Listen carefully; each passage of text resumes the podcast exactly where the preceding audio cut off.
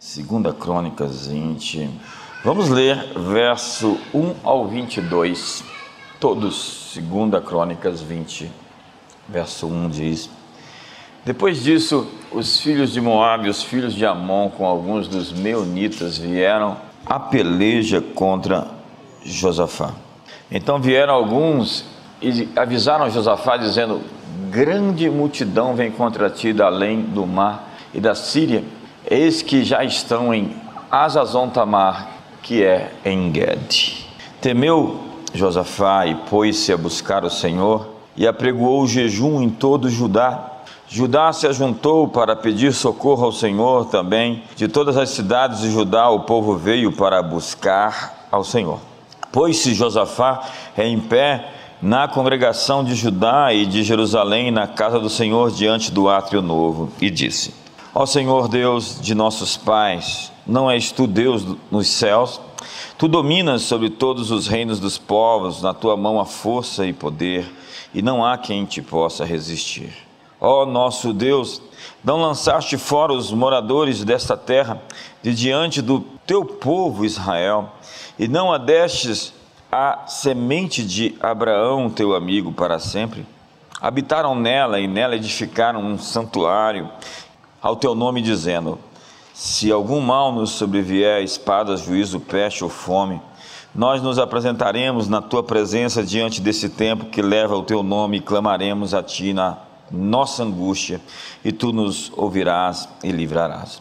Agora, porém, aqui estão os homens de Amon, de Moabe de, e do monte Seir, por cujo território não permitiste que os filhos de Israel passassem, quando vinham da terra do Egito, de modo que dele se desviaram e não o destruíram. Vê como nos dão o pago, vindo para lançar-nos fora da tua herança, que nos fizeste herdar. Ó nosso Deus, não os julgarás, pois em nós não há força perante essa grande multidão que vem contra nós. Não sabemos o que fazer, mas os nossos olhos estão postos em ti. Todo o Judá estava em pé perante o Senhor, como também as suas crianças e as suas mulheres e os seus filhos. Então veio o Espírito do Senhor no meio da congregação sobre Jaziel, filho de Zacarias, filho de Benaía, filho de Jeiel, filho de Matanias, levita dos filhos de Asaf. Disse ele: Dai ouvidos todo o Judá, e vós, moradores de Jerusalém, e tu, ó rei Josafá, assim diz o Senhor não temais, nem vos assusteis por causa dessa grande multidão, pois a peleja não é vossa, mas de Deus. Amanhã descereis contra eles, eles subirão pela ladeira de Ziz, e os achareis no fim do vale, em frente do deserto de Jeruel. Nessa batalha não tereis de pelejar. Parai, estai em pé e vede a salvação do Senhor para convosco, ó Judá e Jerusalém. Não temais, nem vos assusteis. Amanhã saí-lhes ao encontro e o Senhor será convosco. Josafá prostrou-se com o rosto em terra, e todo o Judá e os moradores de Jerusalém lançaram-se perante o Senhor e o adoraram. Levantaram-se os levitas dos filhos dos coatitas e dos filhos dos coreitas para louvarem ao Senhor Deus de Israel em alta voz. Pela manhã cedo, levantaram-se e saíram ao deserto de Tecoa. Saindo eles, Josafá pôs-se em pé e disse: Ouvi-me, ó Judá, e vós, moradores de Jerusalém. Crede no Senhor e estareis seguros. Crede no Senhor vosso Deus e estareis seguros.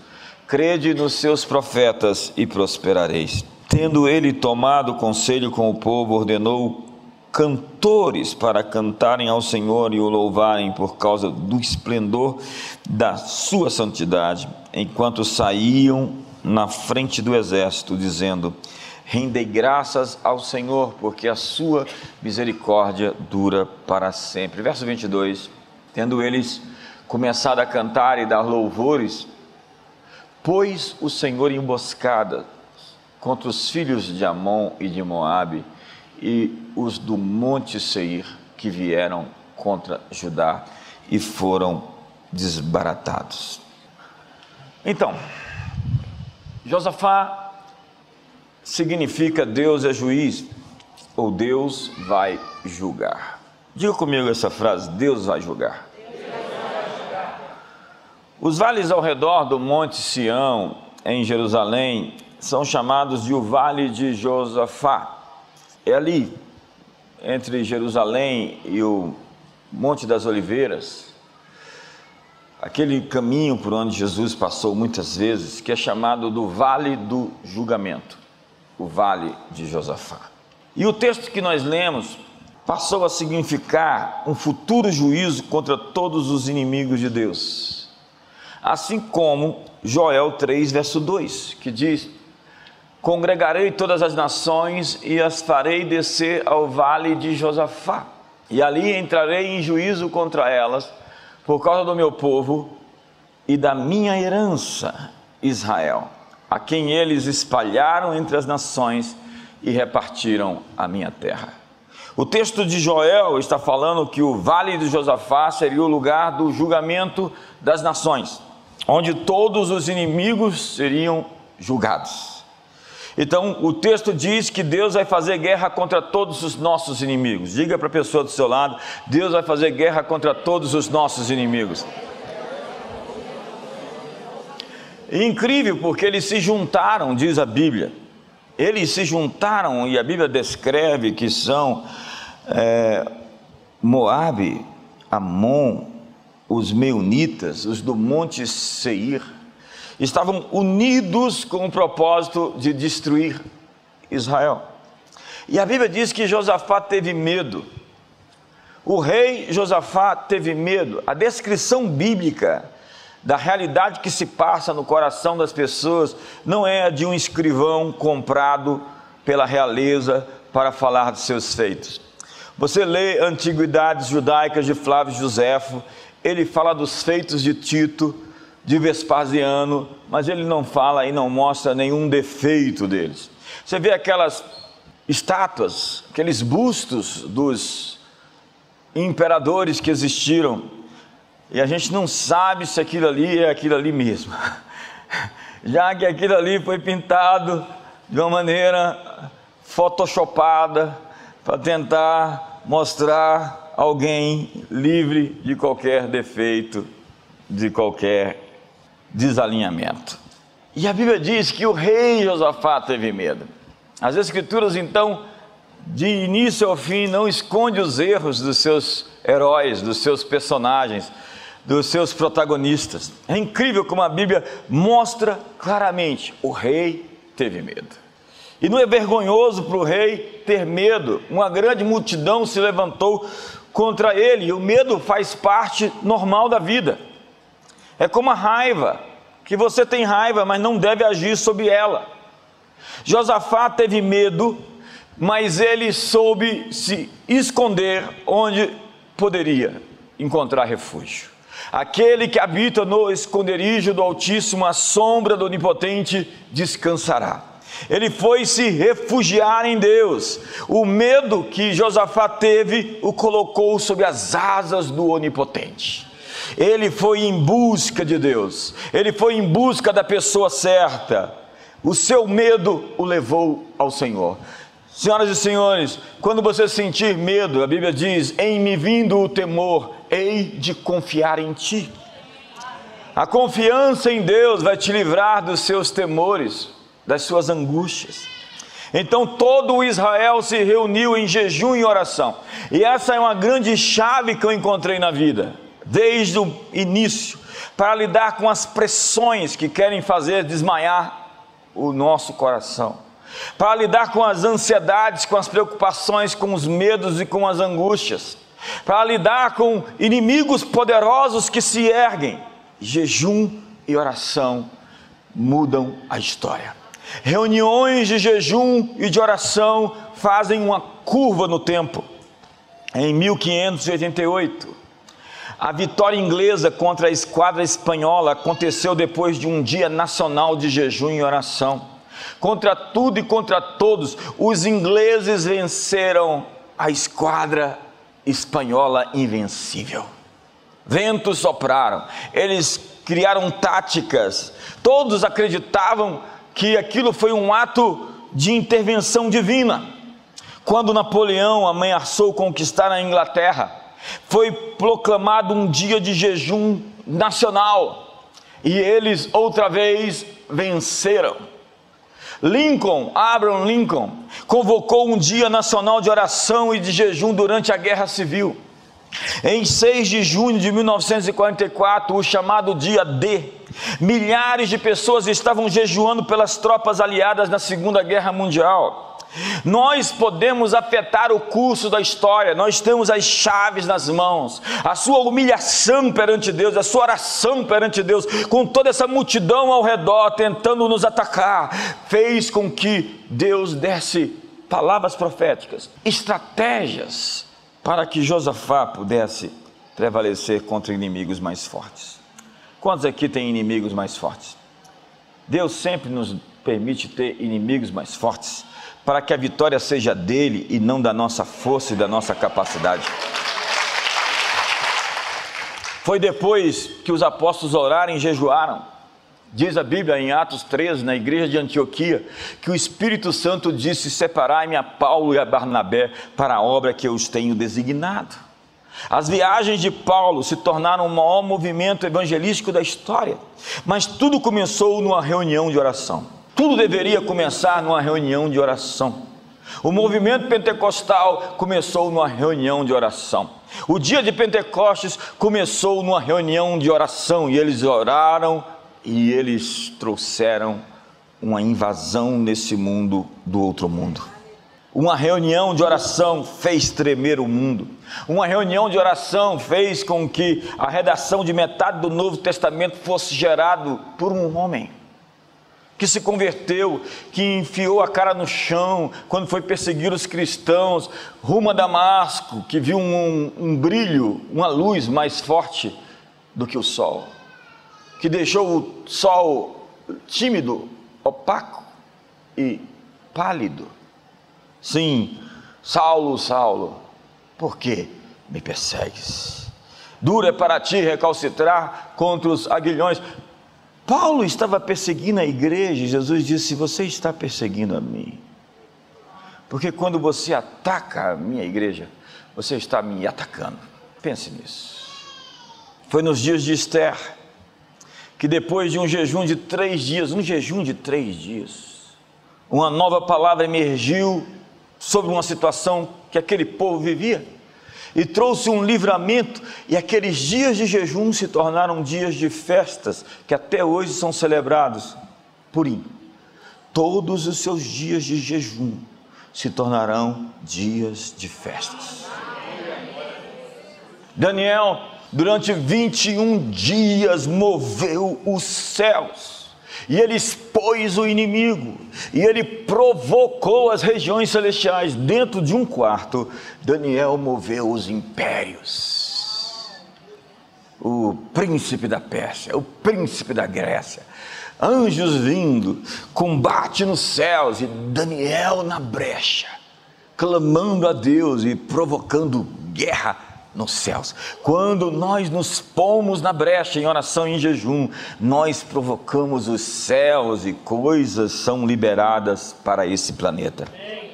Quando o inimigo se expõe, é porque ele usou a sua última cartada. O diabo sempre gostaria de ficar escondido. Mas quando ele se revela, é porque ele não tem mais onde se esconder, porque ele habita nas sombras. E quando a luz chega, nós somos capazes de ver o que estava por detrás de tudo aquilo que nós vivíamos. A melhor cartada do inimigo não é mostrar-se, é esconder-se. Em seu livro Cartas do Diabo ao seu aprendiz, C.S. Lewis narra a história do diabo falando com o seu aprendiz. A nossa política para o momento é escondermos. Mas o jejum, a oração faz o inimigo sair da escuridão e se revelar. Tem gente que chega para mim e fala assim: tá tudo bom, até que eu comecei a jejuar. Minha vida virou um, um, inferno. Sinto dizer que não estava bom, você estava acostumado com a mediocridade, acostumado com o fracasso, acostumado com a derrota, acostumado com a vida na média, uma vida medíocre, uma vida baixa, uma vida rasteira. No momento em que você começa a jejuar, você está impulsionado por uma atração da gravidade do céu te puxando para cima. Então você começa a desafiar os poderes que talvez aí por gerações tenham afrontado você e sua família. Os espíritos domésticos que perseguem você estão presentes nos seus pais e agora estão tentando atormentar seus filhos.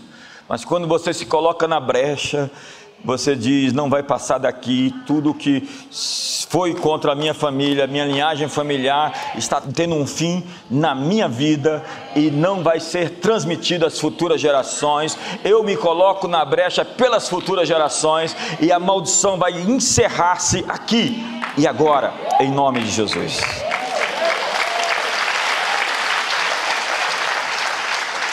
Então, quando você jejua e ora, problemas que você não tinha aparecem, lutas se antecipam e pegam o inimigo despreparado, porque você já não está mais na defensiva, você foi para o ataque. O inimigo precisa de uma sombra para se esconder, e este é o seu traje. Sem escuridão, ele fica desprotegido, e as coisas que se revelam, se revelam quando trazemos luz. O Salmo 105 diz: que o Senhor irritou o exército do inimigo para atacar o seu povo. Olha que texto. Mudou-se-lhes o coração para que odiassem o seu povo e usassem de astúcia para com os seus servos. A Bíblia está dizendo que Deus mudou-lhes o coração. Deus irritou o inimigo para o atacar. Deus permite que os inimigos nos ataquem para nos levar adiante da jornada. Quando você se vê acossado por inimigos atrás de você e só tem o um mar na sua frente, o que você faz? É hora de aprender a andar sobre as águas, ou é hora de abrir o mar. Se o povo não tivesse Faraó e seus exércitos atrás deles, até hoje eles estavam ali na beira do Mar Vermelho fazendo culto. O que Deus lhe prometeu está do outro lado de um conflito está do outro lado de um problema, está do outro lado de um obstáculo, está do outro lado de uma guerra que você não pode mais evitar, você tem que fazer, você tem que enfrentar. Você nasceu para algo que está do outro lado do medo, você nasceu para algo que está do outro lado da sua maior oposição. A sua promoção está do outro lado da resistência que você está sofrendo agora pressione, persiga, rompa esse obstáculo, saia do outro lado. Você tem que estar mais impressionado com o seu comissionamento do que com os seus obstáculos.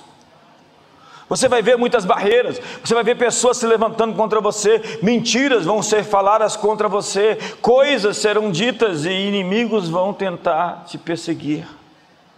Mas não fique impactado com o tamanho da tarefa, mas com quem lhe deu o seu chamado.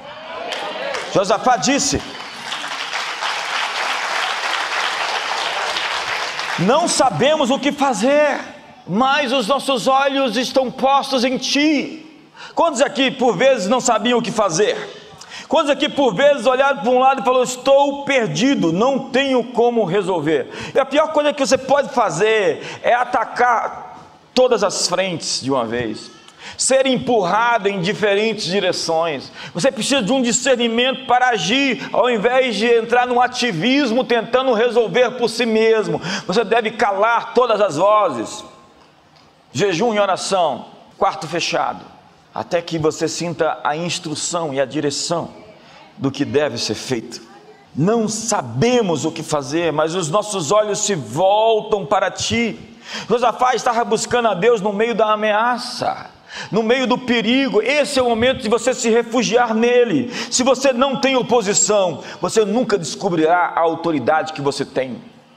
Você precisa de músculos, você precisa de resistências, você precisa de obstáculos para desenvolver a sua força. Senão você fica flácido, frágil, você fica fraco. Por quê? Porque você é uma pessoa acostumada com a menor resistência ou a inércia. A inércia te mata. A oposição não é uma coisa ruim, ela está desenvolvendo a sua força. Mas Deus se revela justamente no lugar da sua luta. Deus se revela no lugar do seu milagre. Para você que está doente, Ele é Yahvé Rafá, o Senhor quem te sara. E você nunca teria um testemunho da cura se você não estivesse passado por aquilo. Para você que está em guerra, Ele é o Senhor a sua paz, Yahvé Shalom. Para você que sente conflito e oposição, Ele é Yahvé Chamar, o Senhor que está ali. Ele é Yahvé Tzidekeno, o Senhor a sua justiça. Ele é Yahvé Sabaó, o Senhor dos exércitos. Tempos de perigo e pressão exigem oração e jejum. Isso não é fuga, isso é foco. Isso não é inatividade. Trata-se de atividade refinada. A Bíblia diz: eles jejuaram. E depois de períodos de jejum, milagres acontecem. Depois de períodos de jejum, uma atmosfera criada. Ah, mas eu não, eu, eu, eu fico com dor de cabeça, eu não consigo jejuar. É, eu tenho dito ao longo dos anos, se eu tivesse a vida que alguns têm, eu não tinha fome. Quantos estão comigo aqui? Nossa interação de oração e jejum geram coisas, fazem elas nascer. Eu aprendi isso na prática. Deus deixou os inimigos na terra para treinar o povo na guerra, diz Juízes. E foi assim que eu aprendi a lutar, lutando. Eu não fiz uma escola teórica sobre oração e jejum.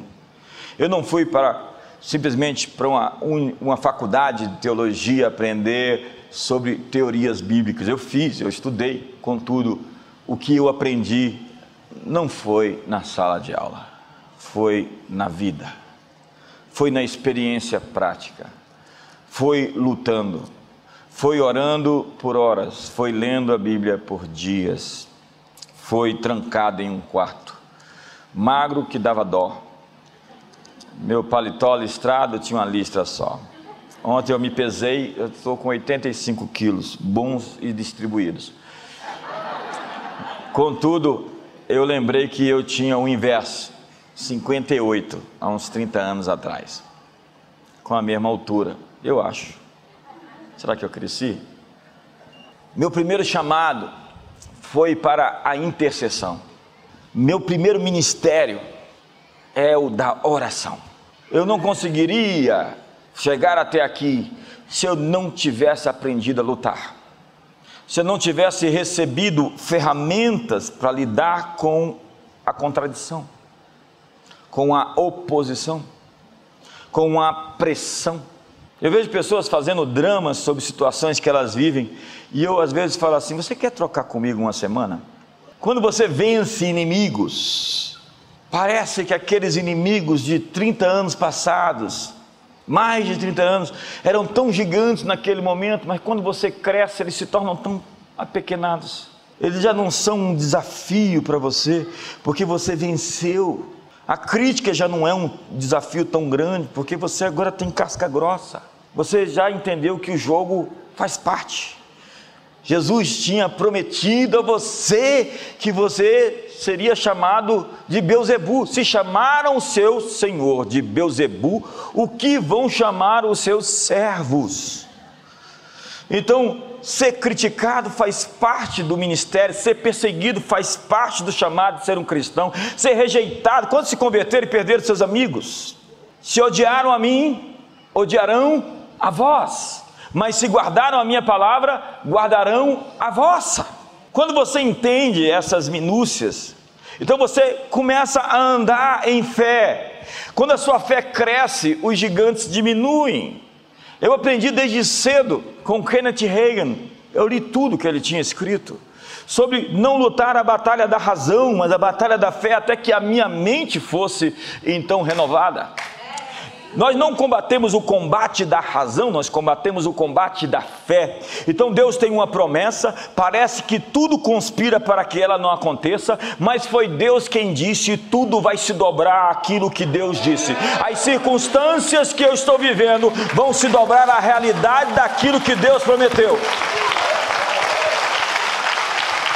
Isso é viver pela fé, ainda que pareça que tudo, nós não andamos por vista, andamos por fé. Essa é a nossa vitória que vence o mundo, a nossa fé. O meu justo viverá pela fé, levantando o escudo da fé. Então, quando você aprende a combater o bom combate da fé, você é capaz de cumprir a carreira, guardando o seu depósito. Então, Walter Wink disse: a história pertence ao intercessor. Acredite, na eternidade a gente vai saber muito sobre pessoas que não apareceram, mas que estavam presentes. Gente que mexeu o céu, como o intercessor de Charles Finney. Nós ouvimos de Charles Finney, nós ouvimos de Spurgeon, nós ouvimos do avivamento de Gales, nós ouvimos do avivamento de Azusa, e tinham os protagonistas que apareceram, mas tinha os intercessores que apareceram perante Deus. E eles mexeram o céu, e eles moveram os céus, e eles destronaram poderes. João Calvino disse em suas institutas: as palavras falham em explicar quão necessária é a oração. João Wesley declarou certa vez: Deus não fará nada, exceto em resposta à oração da fé. Jesus disse: O que vocês ligarem na terra será ligado nos céus. Pedi e recebereis, buscai e encontrareis, batei e a porta se abrirá. Esse é o mistério onde eu tenho que participar, me conectar a Deus, porque se eu não fizer a minha parte, tampouco Deus fará a dele. E diz a Bíblia em Ezequiel: Busquei entre eles um homem que tapasse o muro, que se colocasse na brecha perante mim a favor dessa terra para que eu não a destruísse, mas não a encontrei. Por isso o meu próprio braço trouxe a salvação. O Atmani ousou dizer que os céus esperam as ordens da terra. Você não sabe o que consegue provocar com as suas orações. Você não sabe o que você é capaz de mudar na história com alguns dias de jejum. Eu li a arte da intercessão de Kenneth Reagan e ele dizia como ele conseguia tirar um moribundo, quase morrendo, em três dias aos pés da cama daquela pessoa. E nós já fizemos isso aqui. O Intercessor Feliz, de Benny Johnson, é um grande livro que você deveria ler, porque há intercessores que são colapsados, eles estão em um enterro, eles são fúnebres, eles entram e dizem que estavam com Deus, mas eu acho que eles estavam com a morte, porque eles saem dali num estado tão vampiresco, o semblante deles é tão opresso, que eu digo: essa pessoa estava orando a Deus, ou ela estava falando com algum Frankenstein? Ela deve ter visto um monstro. Esses intercessores tristes, angustiados. Por vezes eles mais atrapalham do que ajudam. Uma vez, duas pessoas no mesmo dia teve um sonho comigo, que eu morria, dez anos atrás. Havia uma guerra no céu e essas pessoas operaram no segundo nível do segundo céu. Elas estavam lidando com a batalha com os anjos caídos. Intercessores precisam transpassar esse limite onde a guerra acontece, para trazer a solução acima onde ela se encontra. Há intercessores do segundo céu, há pessoas que sonham no segundo céu, elas têm opressões do segundo céu, elas têm batalhas do segundo céu, mas elas nunca conseguem transpor esse limite do segundo céu. E graças a Deus eu estou vivo. Po Yang recentemente, há um mês atrás, morreu mas ele ensinou-nos a orar. A oração eficaz. John Maxwell tem um ministério tão poderoso, resultado de 100 intercessores que ele tinha na vida dele, que venciam as batalhas e abriam um caminho para ele. A rainha da França dizia: Eu tenho mais medo de John Knox de joelho do que de todos os inimigos juntos. Um homem de joelhos. Voltemos ao texto. Josafá proclamou um jejum. Josafá, no verso 6, exaltou o Senhor. Olha que oração estratégica. E ele declarou as vitórias que já tinham sido dadas ao povo de Deus no passado, no verso 7. No verso 8 e 9, ele orou baseado nas promessas que tinham sido prometidas, nada como dizer: Deus, a tua palavra diz. Essa é a oração que diz: Senhor, o Senhor disse. Não é bom que o homem fique só, e eu estou sozinho, solteiro. Ele colocou o inimigo perante Deus. Hoje nós vamos fazer isso aqui nessa mesa. Verso 10 e 11. Ele falou: Olha a paga que eles nos deram, olha o que eles fizeram. Não sabemos o que fazer. Ele fala da sua impotência, da sua incapacidade. Nossos olhos, porém, estão em ti. Então Deus levanta Jaziel, o intercessor, acredite, ele é uma espécie de porteiro, ele abre e fecha os céus. E aí vem um profeta, um carteiro, que anuncia uma palavra. Todas as vezes que você move os céus, Deus traz uma palavra. E a palavra foi: dai ouvidos ao Judá, verso 15. Moradores de Jerusalém, você, ó rei, ao que o Senhor diz, não tem mais. Diga para o seu irmão, não tem mais. Diga para ele, não se assuste. Deus está dizendo: não fique com medo, eu tenho um livramento para você. A peleja não é sua, a peleja é de Deus. Nessa batalha você não vai ter que lutar. Fique parado e veja o que Deus vai fazer.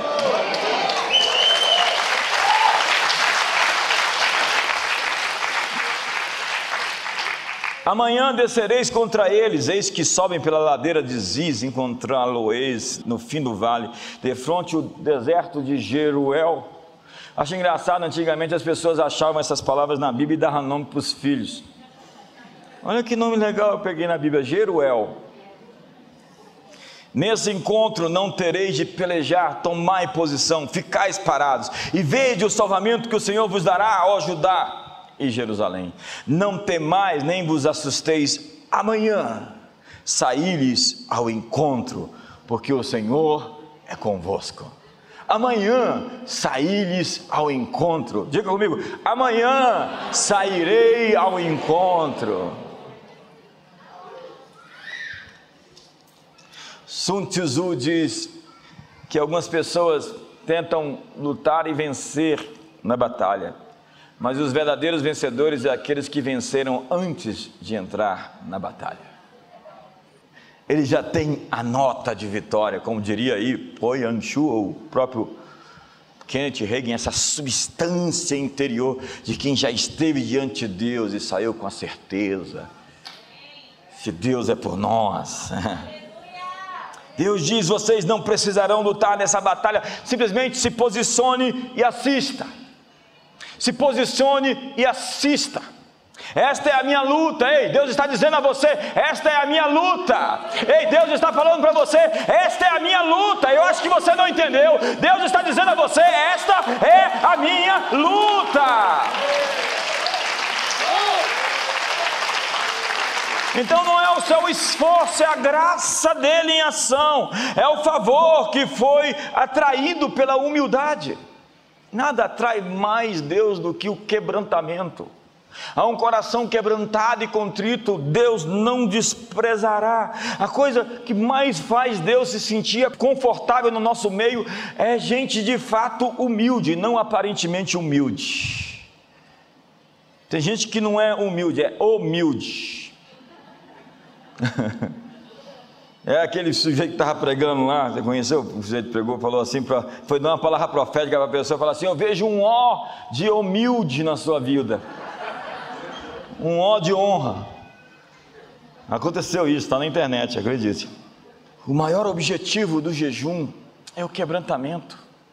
Sacrifícios agradáveis a Deus são um espírito quebrantado. A posição de vitória é o quebrantamento. O salmista diz: Humilhei-me com jejum e recolhi-me em oração. Mais à frente, até quando choro e jejum, tenho que suportar zombaria. É o texto. A maneira correta de encarar as afrontas e lidar com o orgulho é humilhar-se. Você não vence orgulho com orgulho. Você não vence o ódio com o ódio. Você tem que ter o espírito oposto. E você não celebra a derrota dos seus inimigos. Você não faz festa quando vê o julgamento de Deus chegar contra aqueles que afrontaram você. Você se reposiciona e entende que vai acontecer da mesma forma com todos que usarem dos mesmos princípios.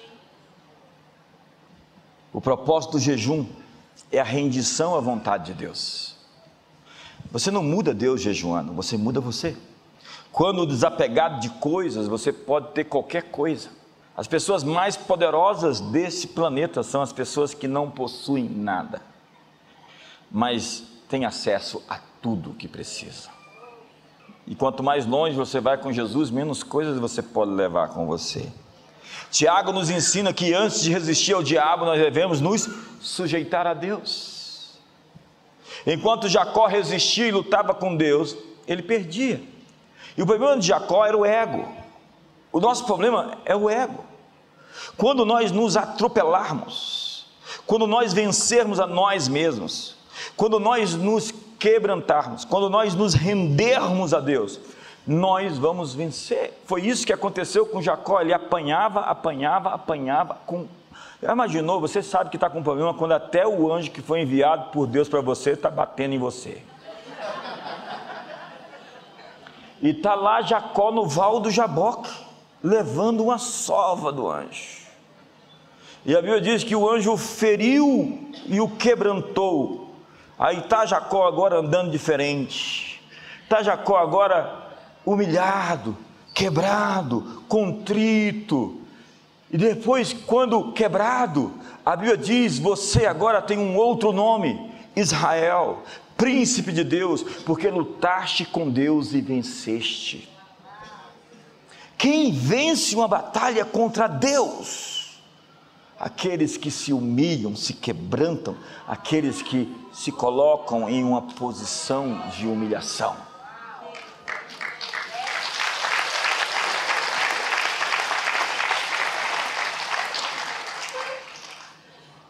Daniel estava em jejum e oração e descobriu uma palavra profética de Jeremias de 70 anos que haveria de acontecer o cativeiro.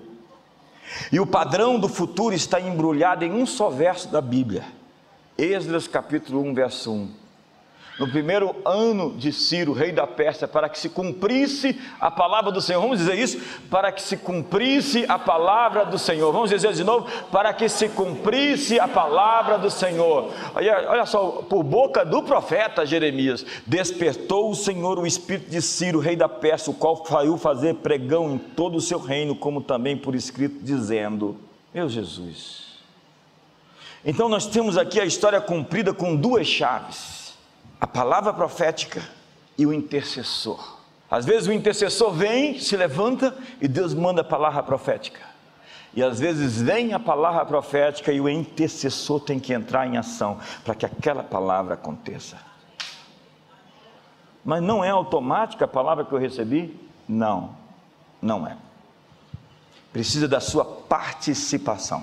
Paulo fala a Timóteo: lute, batalhe pelas profecias que você foi alvo. Escreva as profecias e diga: é isso, eu concordo com isso, eu estou de acordo com Deus, eu entro em acordo com os céus, eu estou dizendo sim amém aquilo que Deus disse sim amém. Então nós somos sustentados pela voz de Deus.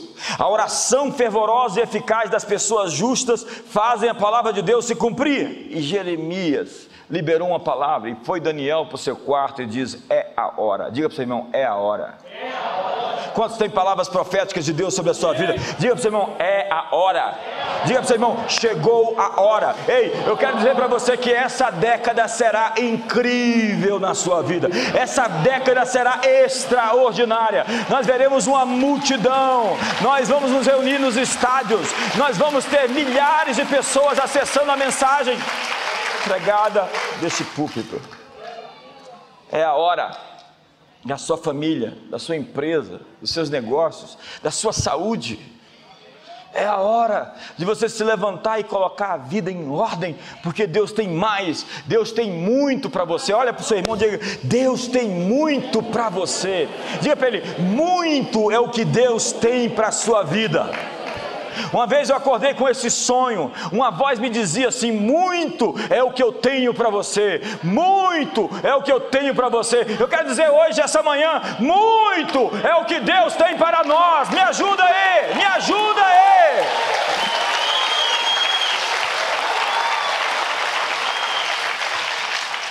Nós precisamos de profetas que deem voz à palavra de Deus e intercessores que fazem a palavra girar.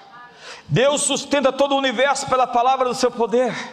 Quando Deus fala, uma realidade é liberada na terra. Ele vai ao nosso futuro e traz a circunstância, aquilo que precisa para fazer aquela palavra acontecer. Então as circunstâncias são dobradas.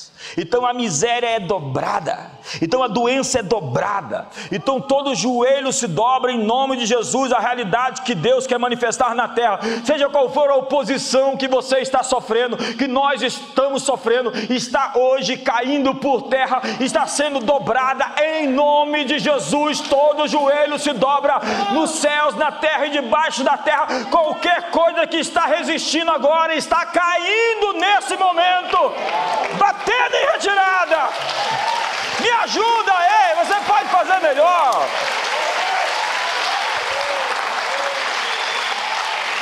Nós somos filhos dos profetas, porque desde Samuel e todos quantos depois deles profetizaram esses dias, o profeta, o apóstolo Pedro está dizendo: essa realidade foi gerada pelas palavras proféticas dos antigos. Os antigos chamaram a existência o que nós estamos vendo. Amigo, uma palavra somente lhe dará o avanço que você precisa. Tudo o que você precisa é uma palavra. Veja o livramento, a maneira como Deus faz, oração e jejum, uma oração inteligente, e Deus levanta o profeta Jaziel. Nome bonito esse. Eu conheço um deputado Jaziel. Jaziel, quantos querem ter filhos aqui? Jaziel. Não, não faz isso. Quantos tem? Tem Jaziel aqui? Jaziel. Não é Jaziel, é Jaziel. Jaziel. Já. Agora Ziel. Então, olha o modo operandes de Deus. Uma palavra profética é liberada e a estratégia de Deus começa a se desenvolver. Uma palavra te tira do buraco. Uma palavra arremata todas as suas dívidas e faz você livre, porque quem vive em dívida vive escravo. E Deus não quer um povo escravo, Deus quer um povo livre. Deus está te dando uma palavra hoje de que Ele está quebrando a escravidão da dívida na sua família. Deus está te dando uma palavra que Ele está quebrando a escravidão da doença. Doença de todo tipo e todo tempo estações repletas de doença. Todo o tempo está sendo visitado pelo cortador, pelo migrador, pelo destruidor, pelo devorador. Deus tem uma palavra de libertação de um ciclo. Ele é o Senhor, a sua paz. Era Gideão sendo roubado todo o tempo, até que aparece o anjo do Senhor e lhe diz: Coragem, homem valente. É shalom. Há uma liberação de uma palavra de nada quebrado, nada faltando e nada fora do lugar. Vamos todos? Nada quebrado, nada faltando, nada fora do lugar.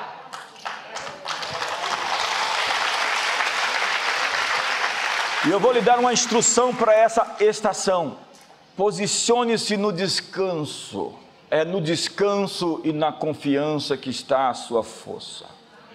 Às vezes tudo que você tem que fazer é sentar e falar: o que que Deus vai fazer dessa vez? Nada de ativismos. Não estou dizendo para você ser preguiçoso e não fazer nada. Eu estou dizendo para você que a sua confiança posta diante de Deus em descanso, esperando a instrução, vai lhe dar a vantagem que você precisa para não ficar angustiado, estressado, com medo e envelhecer mais rápido do que devia. E aí, se posicionou no descanso, se posicione na adoração. Olha o verso 19.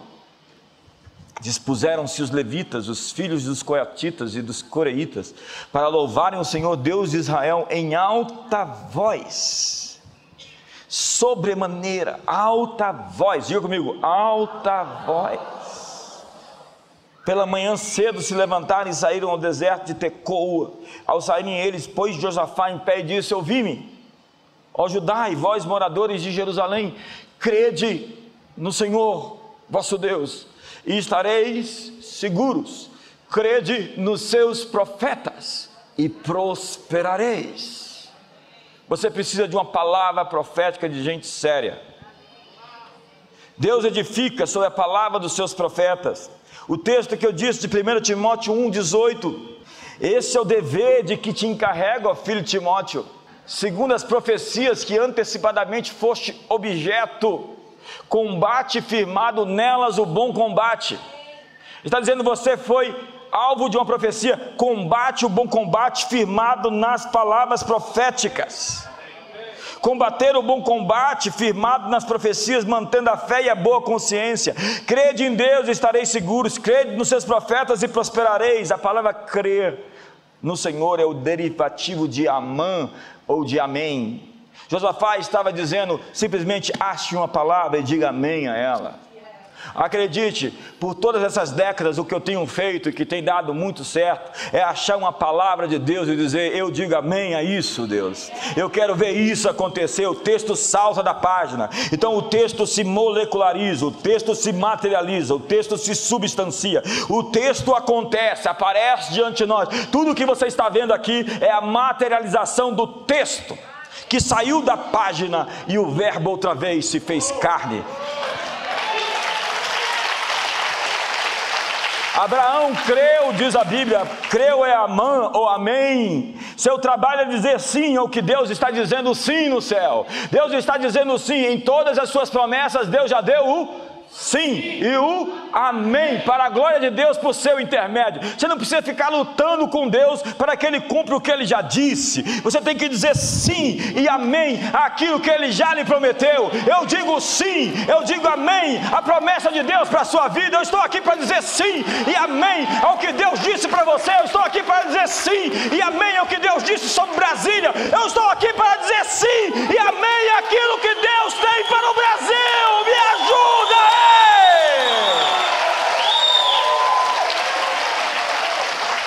Deus está procurando um acordo. Quantos querem fazer um acordo? Essa é a mesa do acordo, essa é a mesa do pacto. Eu tenho que descer. Essa é a mesa do acordo, é a mesa do pacto.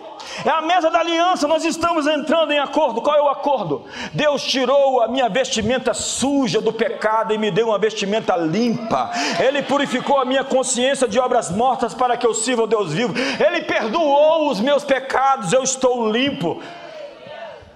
Ele prometeu quebrar todas as maldições. Cristo nos resgatou da maldição da lei, fazendo-se Ele próprio maldição em nosso lugar, pois está escrito: Maldito todo aquele que for pendurado no madeiro, para que a bênção de Abraão repousasse sobre nós, os gentios. Eu digo amém. amém.